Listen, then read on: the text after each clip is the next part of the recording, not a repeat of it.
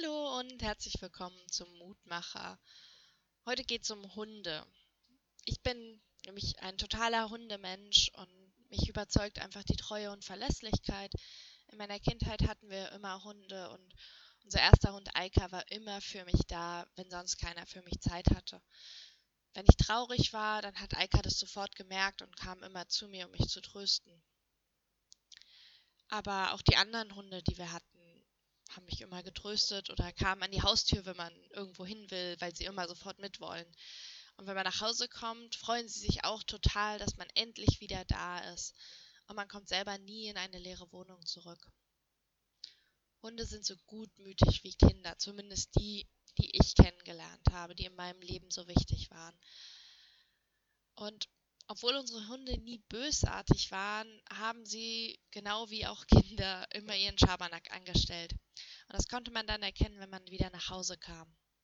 Zunächst freute sich der Hund so sehr wie immer. Er sprang vor einem hoch, ließ sich kuscheln und je nach Gemüt grunzte oder jaulte der Hund dann auch immer, weil er sich einfach so gefreut hat.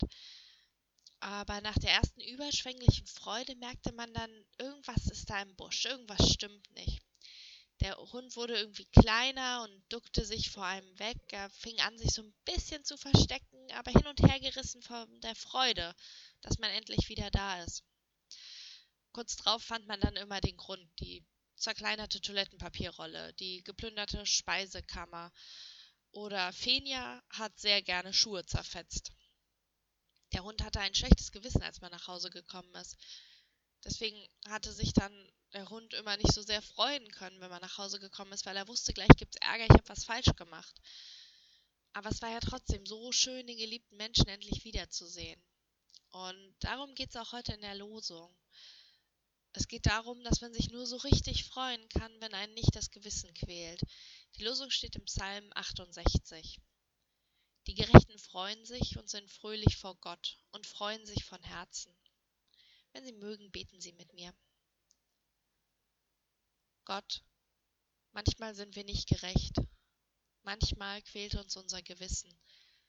Dann können wir uns nicht über unsere Liebsten freuen, dann können wir uns nicht über dich freuen.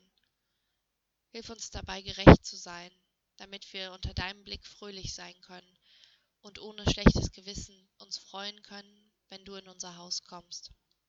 Sei bei uns, heute und alle Tage. Amen.